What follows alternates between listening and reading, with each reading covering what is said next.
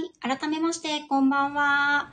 すみません。ずっと私、あのー、こちらのスタンド FM のライブの方をですね、立ち上げていたんですけれども、途中で切れてしまっていたみたいですね。インスタの方のライブをずっとしていたので、ちょっと気がつかなくて申し訳ありませんでした。あ、こんばんは、サラ先生、ご招待させていただきます。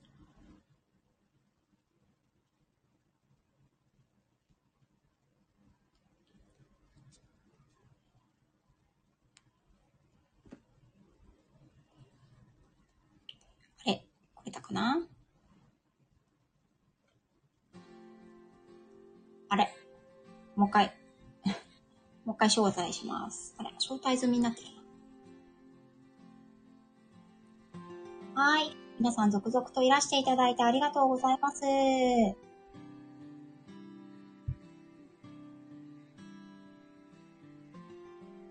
あありがとうございます。先ほどはバグってますか？れ困ったな。どうしよう。あ、いらっしゃったかな？あ、よかったです。なんか画面が固まってしまって。そうなんですよ。すみません。さっき私、あの、インスタライブが始まるちょっと前に立ち上げていたんですけれど、この、あの、ライブ立ち上げてたんですが、なんか、知らないうちに切れていたみたいで、うん。だから、もしかしたら、音声が消えてるかもしれないです。一応、保存あはい。つけたんですけれど、後で確認してみますね。はい、OK です。はい、申し訳ないです。大丈夫です。先ほどはありがとうございました。ありがとうございました。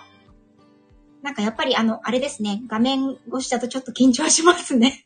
そうなんですよ。なんか、このインスタイブ。なんか私も本当に、そう、なんか、あちこち、うん、集中ができないんですよね。こう、なんか、コメントも見ないといけないで、コメントもすごい見づらいし。そうですよね。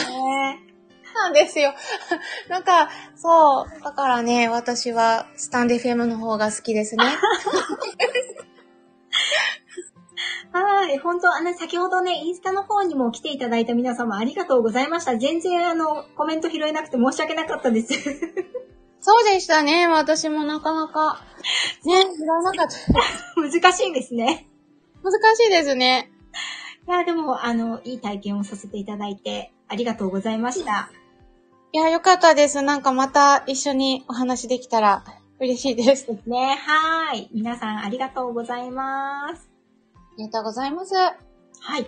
先ほどはインスタのライブの方で、ちょっとね、猫ちゃんについて、猫ちゃんのトレーニングについて、あのー、サラ先生をね、私より、あの、エキスパートでいらっしゃいますので、ちょっとね、お伺いをしていたんですけれども、その中でね、やっぱり、あのー、猫ちゃんの、が何が好きかっていうことと、まあ、合わせて何が嫌いなのかっていうことを、やっぱりしっかりと、あの、飼い主さんが知っておくことっていうのが必要だよね、という話で、えっ、ー、と、終わったかなと思います。はい。そうでしたね。本当に、あの、そう、やっぱりその子その子で個性があるので、ワンちゃんのしつけでも同じことが言えると思うんですけどね。うん、はい。うん。あの、例えば、うちの猫、カンパネーラはそこまで音に敏感ではないので、うん、あんまり、あの、そこまで音に気にしなくてもいいんですけど、ジョバンニが結構神経質なので、そうだから、あの、できるだけ、例えば、あの、ちょっと、うちの主人がですね、はい。あの、処置をしてる時に全くやっぱり今まで犬とか猫とかと一緒に暮らしたことのない人なので、そうなんですか？そうなんですよ。なので、私が処置してる間、突然ですね、掃除機で掃除始めちゃったりとかするんですよ。本当にやめてって思うんですけど、はい、うん、それはですね、はい、あの、もうちょっとさすがに、あ処置の時は、カンパネーラ平気なんですけど、それやられても、でも、ジョバンニはちょっと、すごいビビり始めちゃうので、うん、そういうことだったりとか、はい、あの、嫌なことっていうのもやっぱり気にした方がいいですね。そうですね。あの、あと、先ほどのお話と、かつ、あの、この今日のテーマで共通することだと思うんですけれども、うん、叱ったり、罰を与えたりっていうことは、私は積極的に自分から行うことはあまりしないんですね。ワンちゃんに関しても、あの、はい、子供たちに関しても、子供の方が怒るかな、逆に。なんですけれども。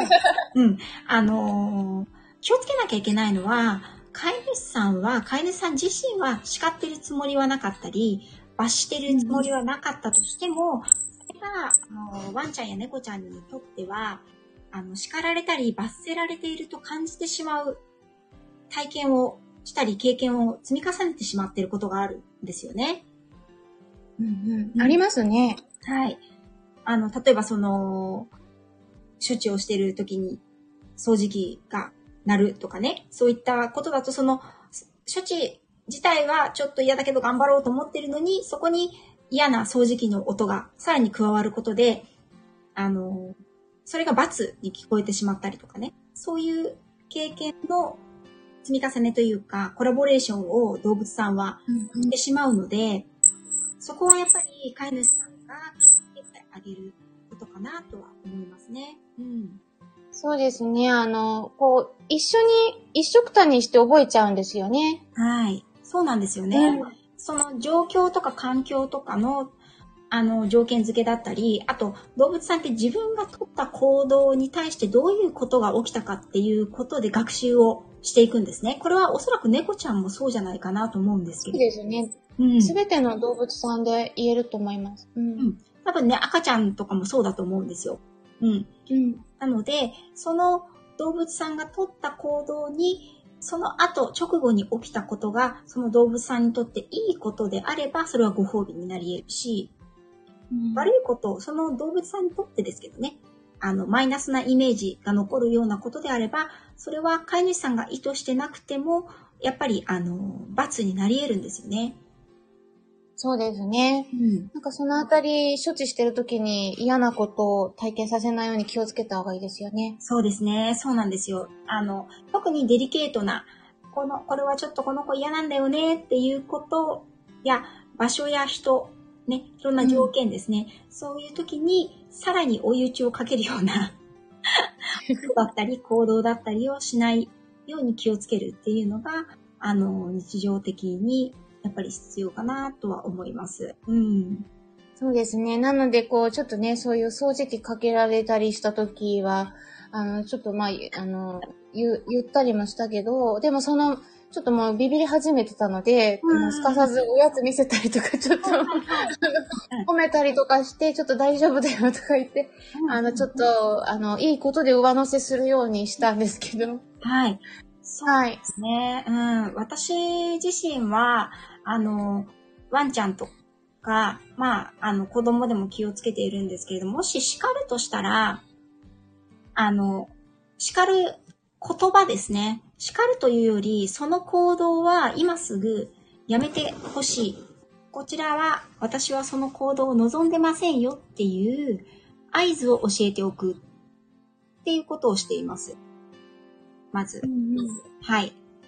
例えばその言葉はノーだったり、まあダメだったり、やめてとかそういう言葉でもいいんですけれども、それは、はい、あの、状況に応じて使う、使い分けるのではなくて、いつも一定のテンションで、一定の意味で、あなたが今とっているその行動を私はやめてほしいっていう合図ですね。うん。そうですね。コマンドとして教えてしまうんですね。はい。はい。かつ、その後に、じゃあ何をしてほしいのか。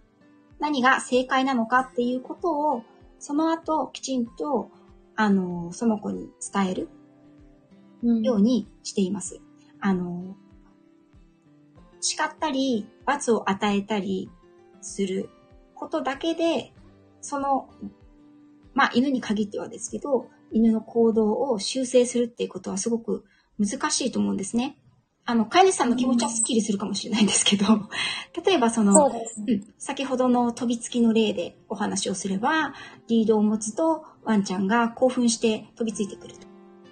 その時には、あの、ノーとかダメ、やめてと言って、例えばリードを置いて立ち去ります。で、ばあちゃんが、なんだ、リードを持ったけど行かないのかっていうことを、あの、悟ってくれるまで何回かそれをやるんですね。ノーと言ってまたどっか行っちゃう。うんそしてそれがノーと言ったら飛びつかなくなるところまで来たら、まあ、飛びつくをやめてくれた時点でもいいんですけど、その時に、例えばお座りとか、まあ自分からお座りをしてくれた時にたくさん褒めて、まあおやつをあげたり、そこでリードをつけてお散歩に行ってあげるとか。うんっていう感じで、あのー、ノーの、ノーっていう言葉とか、ダメっていう言葉とか、やめてっていう言葉は、結構ね、飼い主さんね、日常的に使ってしまいがちなんですよね。ああ、はいそう。ですね。はい。で、うちの子全然、あの、やめてって言っても聞いてくれないんですとか、うん。全然、あの、分かってくれないんですとか、あとは、その文章で、ワンちゃんを叱ってる方は多いですよね。ああ、うん。もうあなたはこうこうこうなんだから、もう新しい T シャツだったのに、もうここに傷がついちゃったじゃない、やめてよね、とかね。そういう感じで文章でね、あの、伝えてしまうと、ワンちゃんは何を言ってるのかわからなくなっちゃうので、まあ、やめてほしいっていうコマンドとして、うん。私の、私の、その、伝え方としてはそういうふうに伝えて、かつ、じゃあ何をしたら正解なのか。うん。どうしたら褒めてもらえるのか。どうしたらそのワンちゃんの希望が通るのかっていうことを教える。例えば飛びつきの場合は飛びつかないで、リードを持っても飛びつかないでお座りをしてくれたら褒められる。それからお散歩に行ける。とかね。そこまでセットで教えてあげる。さっきのサラ先生のお話で言えば、その最後の経験がいい経験で終わるようにそうですね。っていう形を取れるのが一番いいかなというふうに思っています。嫌な、あのー、子犬ちゃんとかはね、もう行動がどんどん出来上がっていく段階なのであれですけれども、その政権の問題行動を持っている方と、どうしてもその、うんと、全部無視をする、行動を無視をするということだけだとなかなか治ることがないので、その場合には、これはやめてほしいっていう言葉を教えた上で、それと、その言葉と、かつ何をしたらいいのか、そしてそこを、その何をしたらいいのかっていう行動を教えていく。そしてその行動を強化していくっていう形をとってますね、トレーニングにおいては。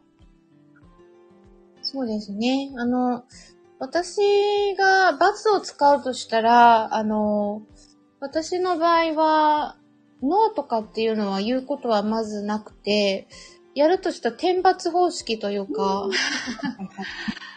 はい。あの、唯一、ちょっと、いや、本当にやめてほしいなって思うのは、ジョバンニが、カンパネーラの後を追いかけたり、ちょっとうんうんうんうん。トイレに行ってる時にうん、あの、邪魔をするんですよね。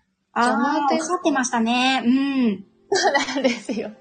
それついてできないは、ですね。ちょっと私ではもうどうしようもないというか、うんカンパネーラすごい嫌がってるので、そこはですね、それをやろうとした時に、ちょっと、ぬいぐるみみたいなのを投げるんですよ。ちょっとはいはいはいはいはいは。はいい。で、あの、私が投げてるっていうのはバレないような感じで投げたりとか、びっくまあびっくりさせるっていう感じですよね。あの、はいはい。当てるわけでもなく。はい。うん。はい。うんそれもね、まあいいと思います。うん。うん。あの、環境を整えるっていう意味も入ってますし、その猫ちゃんってやっぱりワンちゃんとどうしても違うところが結構あるので、そうですね。なんか私、犬もね、あの、3頭と暮らしてたこともあったり、子犬の、あの、大学時代は子犬を6匹育、6頭育ててたんですけど、はい。やっぱり、そう、やっぱりだいぶ違いますね、反応が。はい。あのーやっぱり人間に、人間の愛情を得るっていうことに対してのモチベーションっていうものが、その犬と猫では多分ちょっと違うんじゃないかなっていうのは思うんですよね。そうですね。うんだいぶ違いますね。あの、はい。やっぱり なので、家庭とかね。そうですね。だから、あんまり叱ったりとかっていうん、やると、ちょっとその影響が、ワンちゃんはまだそれでもついてきてくれるけど、猫ちゃんの場合はちょっと余計に、あの、排泄あちこちするようになったりとかうんそ。うですよね。うん、ストレスになっちゃいますよね。そうですね。うん。なので、その辺ちょっと違う点があるかなって思いますね。そうですね。私もだから、うん、例えばそのノーっていう言葉を積極的に教える子の場合っていうのは、あの、基本的には私自身はあんまりやらないんですよね。うんうん。うん。あの、保育園で、私、あの、犬の保育園やってますけれども、保育園でお預かりしているワンちゃんたちにはほとんど使わないです。なぜなら、えっと、私がその子たちと暮らしているわけではないので、うん、えー、例えば出張トレーニングなどで問題が、問題行動を、にお悩みの飼い主様のお宅に訪問した時とかで、飼い主さんがちょっと困ってる。私の言うこと全然聞いてくれませんみたいな 時っていうのは、うん、大体その飼い主さんがですね、ワンちゃんに対して伝え方が曖昧だったり、うん、何が褒められて何がいけないのかっていうことが、ワンちゃんに伝わっていないことが多いんですね。うんうん、その伝え方として、じゃあここではノーという言葉を教えていきましょうということで、ノーの使い方っていうのを間違って、あの、使ってらっしゃる方も結構いらっしゃるので、そういったそうですね。うん、使わせていただきますね。で、例えばその、猫ちゃんほどではないですけれども、やっぱり、えっ、ー、と、最近はいないですけれども、うんと、昔はですね、慣れるのに3ヶ月、4ヶ月かかったワンちゃんとかもいるわけなんですよ。あの、幼稚園とか保育園に来て。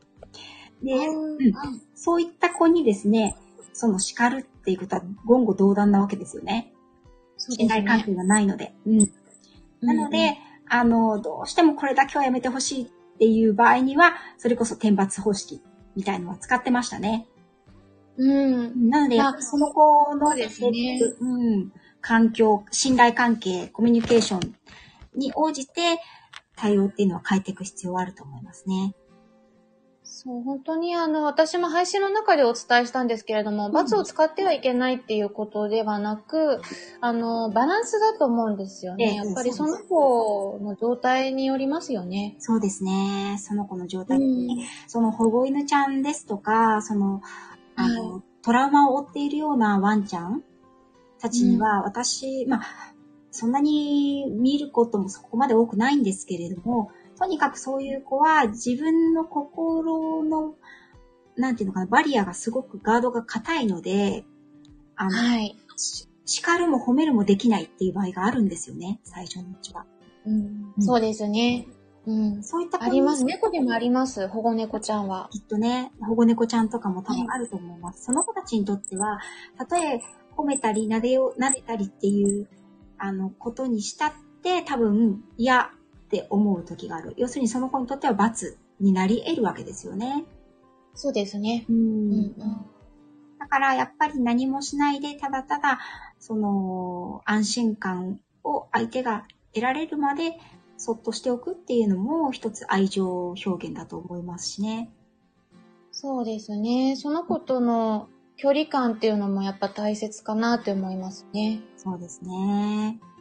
うん。あとはやっぱりその、まあ、ノーとかいけないとかっていう言葉を、あの、きちんと使い分けてればいいんですけれども、あの、結構むやみやたらに、結構、ちょっとしたことで言う、もうなんか、口癖になっちゃってる場合もあって、そうですね。あの、それは、ちょっとあまり良くないかなって思う時があります。うん、はい。そうなんですよ。なので、使い方？逆に言うと、その、ノーとか、ダメとかって、その、言葉っていうのは、逆に言うと最後通知みたいな。そうですね。なんですよ。はい。だからもうここぞという時の切り札的に使っていただきたいんですけれども、意外と使いすぎて BGM になっちゃってるワンちゃんが多いので。そうですね。はい。なので、やっぱりその、使い方あの、こちらはそれが嫌なんだよっていう意思を、あの、伝えるっていうことはね、動物さんにあの、それはいいと思うんですね。うん。ただその伝え方だったり、ね、やり方、あとは逆に、例えばコミュニケーションができてるから、愛情を持ってるから、じゃあ叩いていいのかとか、蹴っていいのかとか。うん。それ、その、そういった罰は、あの、たとえ愛情があったとしても、私は、あの、自分はしないですし、それをやっぱり推奨はあんまりできないなっていう考え方なんですよね。そうですね。あ、いや、本当に、うん。結構ね、あの、コメントいただいてますね。すいません。あとあの、そうだそうだ、リトルサマーさんから、えっと、なんだっけ、来てない私を叱ってください、みたいな。直田先生の教えをまだできてない私を叱ってくださいって、面白いコメントいただいてました。やらないですよ。はい。リトルサマーさんはできる子ですから。ね。ね。あのーもし、サラ先生まだお時間少し大丈夫であれば、あのーね、せっかくリスナーさんたち皆さん来ていただいてますので、ご質問などあればね、そうですね。お答えできればうん大丈夫で。ですすけれども、何かご質問などあれば、コメントで、あの、いただければと思いますが、いかがでしょう、皆さん。はい。せのってさん、ありがとうございます。ねもう、あの、楽しい時間はあっという間に過ぎてしまったんです本当ですね。ね。うん。でも、私がイギリスにいる、いたのはもうかなり昔ですけれども、その頃からやっぱり、あの、叱る、叱ることがメインのトレーニングって、私はあんまり見なかったですね。どこ？いや、あんまりないです。ね。うん。アメリカの方がいるような印象はありますね。そうなんですね。はい。うん。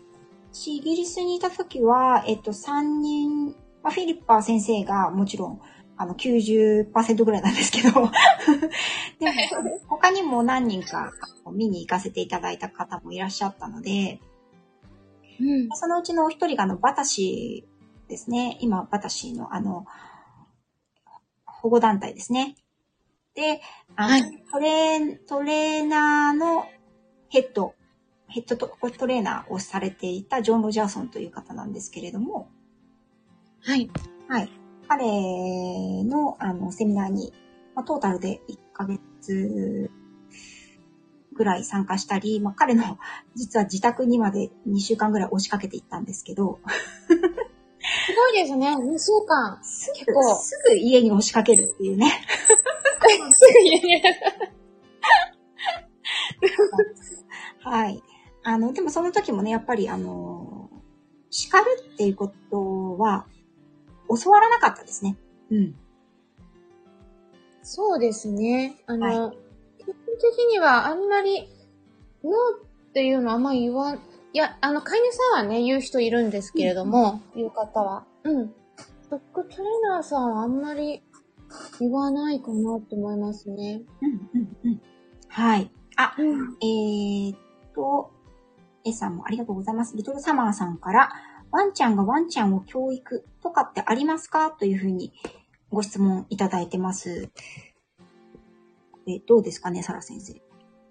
あ、ありますよね。これは。ありますね。例えば猫もありますよ。あ、猫ちゃんもあるんですね。ちなみに、あの、いや、うちのカンパネーラがジョバンニに対してうんうるさいって言ったりするんですよ。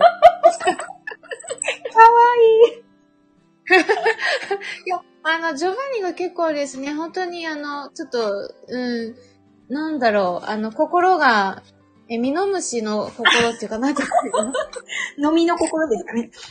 飲みの心だ。うん飲みの心、本当に奥まで小心者なので、あちょっとしたことで結構不安定にもなりやすくて、で、主張も強いので、あの、結構、ご飯がない、ご飯が減ってる段階でも、はい。あの、すごい泣き始めたり、新しい、あ新鮮なご飯欲しいとか言い始めるんですけど、あ、そうなんですね。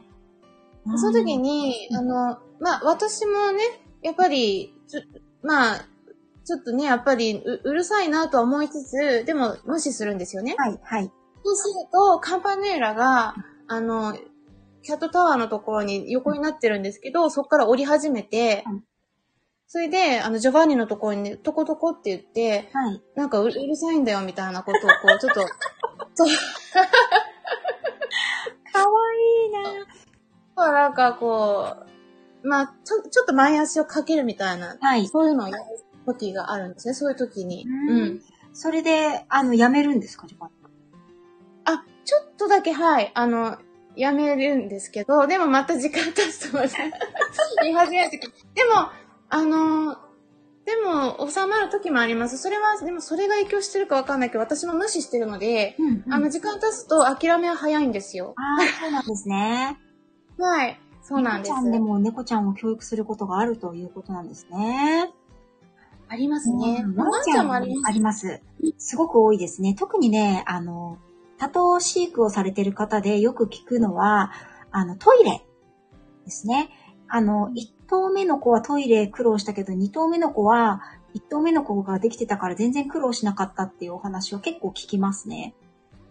あ、トイレもそうなんですね。う。うんん。トイレとか、あとは、お留守番とかね。まあ、それは2頭いるからっていうのは安心するんでしょうけれども、あとはですね、私はあの、今はやってないんですが、ホテルを、あの、4年前までね、やってましたので、ホテルなんかだと、こはう、1週間単位で泊まってる子たちがいるわけですよね。そうすると、こう、あの、常連さんがね、常連のホテルにお泊まりの子たちがわらわらわらっといて、で、そこで、こう、ご新規さんが入ってくるわけなんですね。今日から、あの、お世話になります、みたいな感じで。で、そうすると、こう、やっぱり、あの、ご新規の子が、こう、ワンワン吠えたり、なんかこう、いたずらをし始めると、結構ね、子さんの子がね、もうその辺でやめときな、若いの、みたいな感じで、止めに入ってくる。あとね、面白いのが、その、お家とかでは、あの、ホテルでお預かりしてるときはね、必ずご飯をあげるときは、一頭一頭ケージに入ってもらってたんですね。それ以外はケージフリーだったんですけれども、基本的に。あのーはい。やっぱり、こう、いさかいになるといけないのと、ご飯食べた後はう、んしばらくはじっとしていて、い胃を休めてもらいたい。胃を休めるというかね、あの、胃粘点とか腸粘点とかならないように休めてもらいたいので、しばらく、あの、ハウスにいてもらうんですけれども、その、お家でね、そういった、あの、ケージとかに入る習慣のない子は、それがすごく嫌なわけですよね。うん。なんですけど、あの、子さんの子はね、家で入ったことがない子でもね、ここではこうするもんだぜってちゃんと分かってるんですよね。あで、それをね、やっぱり、あの、1日2日経つとね、あの、その場の雰囲気に学ぶというか、あ、ありますね。うん、そうやって、あの、犬ってね、どっちかっていうと猫ちゃんよりも、その社会生活、共同生活を送る生き物なので、あの、周りのやってることに習うっていう習性がすごくあるんですよね。そうですね。なのでね、結構、そういうことありますね。うん。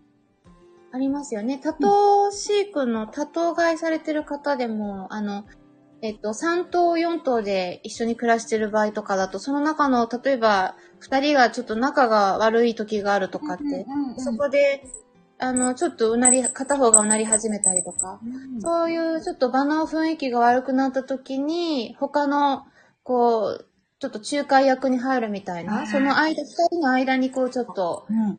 入るみたいな、そういうことやったりする子もいますよね。はい。うちのみことくんがね、まさに若い時はね、もう治安維持警察って呼ばれてましたからね。あんなちっちゃいのに、ごい。あんなちっち警察ってすごい。視察してましたからね。はい。はい。じゃあ、じゃあ、いで。うん。ね、リトルサマーさんありがとうございました。はーい。あっという間に10時過ぎちゃったんですけれども、はい。そうですね。えーと、他にご質問はありますかなと。えーと、瀬ノ手さんから叱ると反抗する、まるで反抗期のようなうちのワンちゃんなので、褒めてノリノリにとか、そうですね。あの、叱るとね、こう反抗してくるっていう子がたまにやっぱりいるんですよね。はい。はい。で、それはね、あの、叱らない方がいいですね。叱らない方がいいっていうか、正確に言うと、その叱り方をするのはやめた方がいいと思います。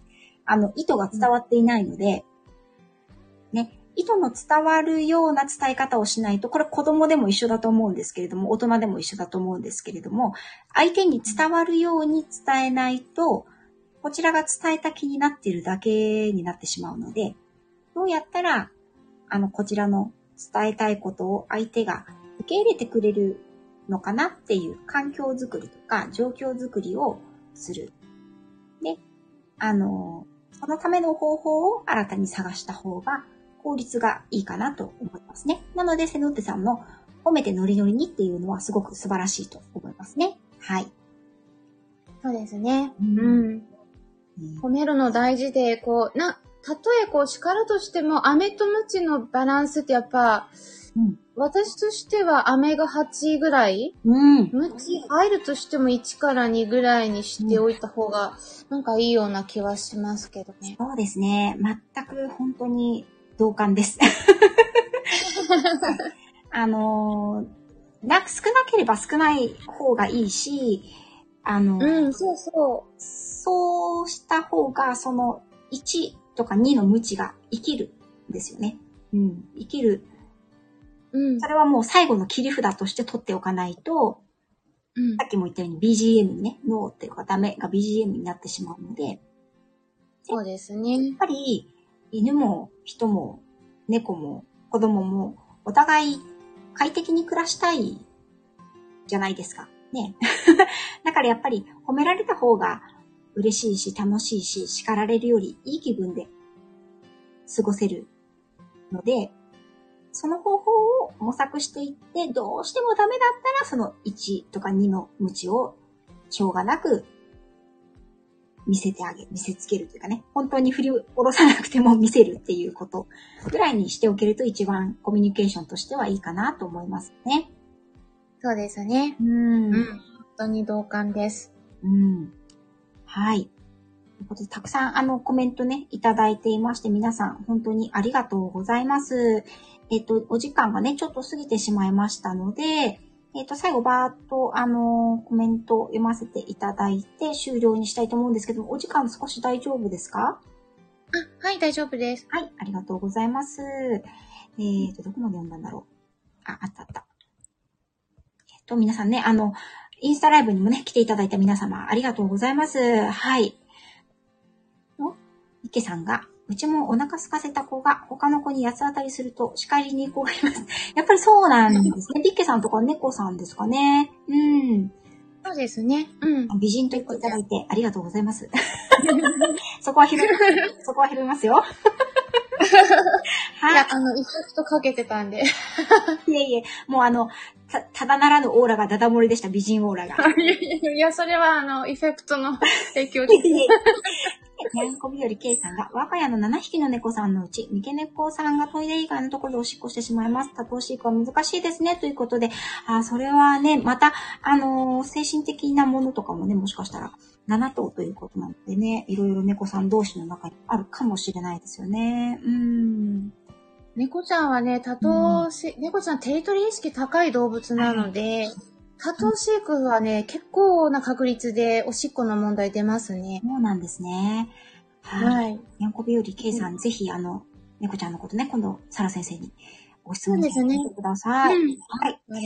はい。皆さん、はいご挨拶どうぞありがとうございました。で、最後に、えっと、S さんが、子供も動物も何ら変わらないんだなと思って拝聴させていただきました。勉強になりました。ありがとうございます。ということで、あの、締めにふさわしいコメントいただいてありがとうございます。ありがとうございます。はい。ということで、少しね、時間、あの、押してしまいましたが、しまいましたが、すいません、噛んじゃった。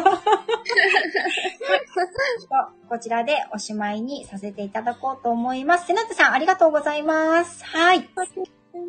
はい。サラ先生、本当に今日はね、あの、インスタ、そしてスタイフとありがとうございました。ありがとうございました。はい。また、あの、違うテーマでね、一緒にこうしてお話ししていけたらなと思います。そうですね。はい。はい。今後どうぞよろしくお願いします。今後もどうぞよろしくお願いします。あの、皆さん、サラ先生ね、ご存知ない方は、あの、いらっしゃらないと思うんですけれども、えっ、と、スタ スタイフのね、SPP さんであり、毎日配信されていらっしゃいまして、さらにあのね、あの、 Voicy のパーソナリティも務められていて、なんとですね、なんとなんとですね、スタイフと Voicy と内容を違えて毎日投稿されているという、もう、私にとってはもう神様なのかと、方なんですもし万が一繋がっていらっしゃらない方がいらっしゃいましたら、ポチッとフォローをね、していただければと思います。ということで、本日は長い時間ありがとうございました。えっと、S さんハートありがとうございました。リトルサマーさんもありがとうございました。塩むすびさんありがとうございました。はい、お聞きいただいた皆さん本当にどうもありがとうございました。はい、それではありがとうございます。はい、コラボライブ終了とさせていただこうと思います。サラ先生、本当にありがとうございました。ありがとうございました。はい。それでは、こちらで失礼いたします。バイバーイ。